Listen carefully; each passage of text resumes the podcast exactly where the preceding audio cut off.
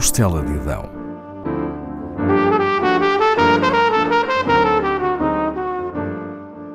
Com Paula Castelar.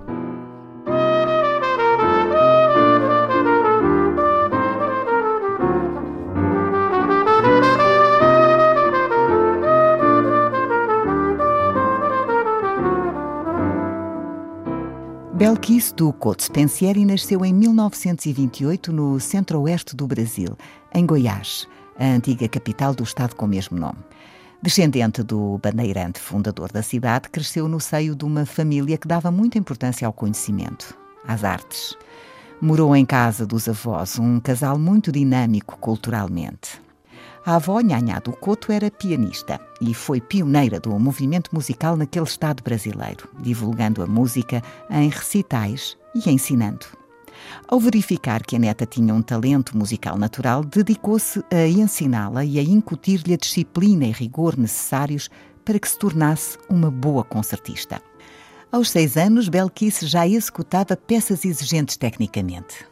Desde cedo foi preparada para a leitura à primeira vista e para a transposição, acompanhando diversos cantores e grupos de música de câmara em saraus e tocatas promovidos pela avó. Aos 12 anos, deu o seu primeiro recital solo no Liceu de Goiânia, a nova capital daquele estado brasileiro. Um ano depois, estreou o piano do Palácio das Esmeraldas, adquirido por Pedro Ludovico Teixeira, governador de então. Paralelamente ao seu crescimento como pianista, Belkis era uma excelente aluna no Liceu de Goiás. Na adolescência já mostrava espírito de liderança, reunindo em torno de si muitos colegas. Chegaria a ser eleita a rainha dos estudantes. Aos 15 anos, mudou-se com a avó para o Rio de Janeiro, então capital do país. Ali candidatou-se a entrar na Escola Nacional de Música da Universidade do Brasil. Foi a primeira classificada em 120 candidatos. No Rio de Janeiro e em São Paulo, Belkis estudou com os melhores mestres, nomeadamente com Joseph Klias, discípulo de Liszt. Formou-se com distinção, o que lhe valeu uma bolsa para estudar nos Estados Unidos. Apesar da enorme tentação de rumar à América do Norte, declinou para regressar à sua terra natal e ali cumprir o sonho da sua avó: criar um conservatório de música no estado de Goiás. Aí casou-se com Simão Carneiro de Mendonça, médico cirurgião, de quem teve dois filhos. Estimulada pelo marido, Belkis pôde desenvolver a sua carreira e concretizar a aspiração da avó. Fundou em Goiânia, cidade acabada de nascer, o Conservatório Goiano de Música, a atual Escola de Música e Artes Cênicas da Universidade Federal de Goiás. Mas não esteve sozinha.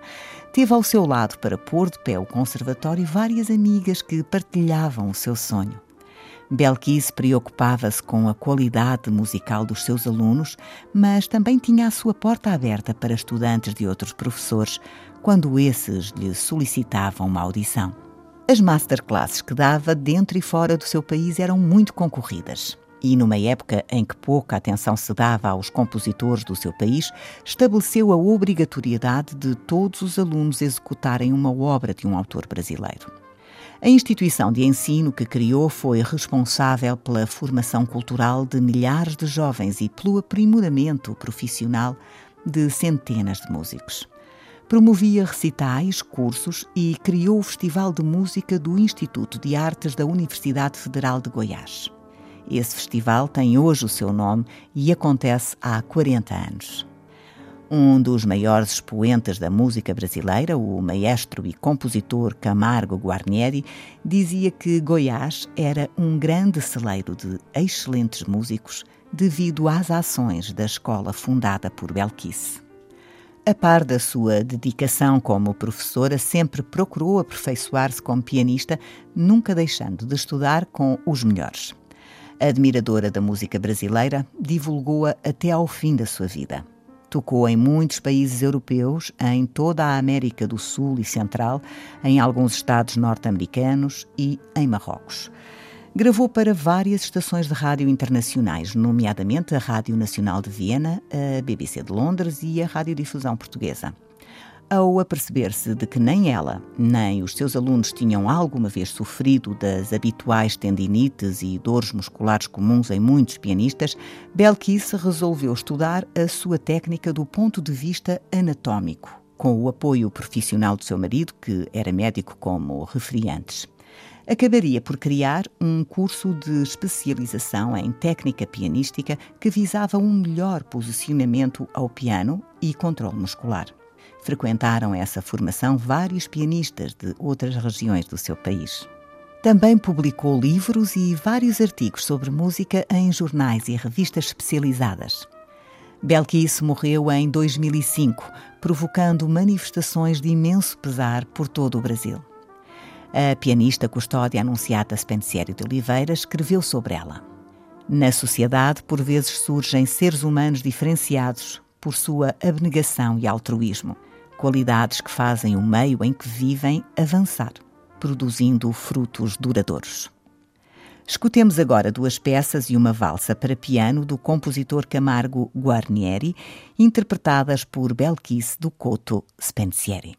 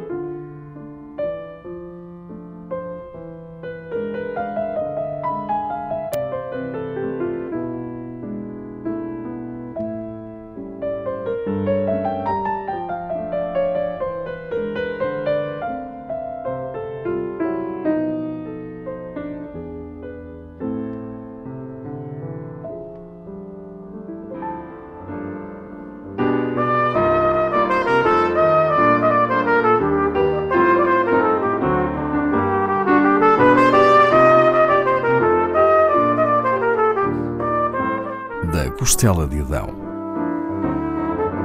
com Paula Castelar.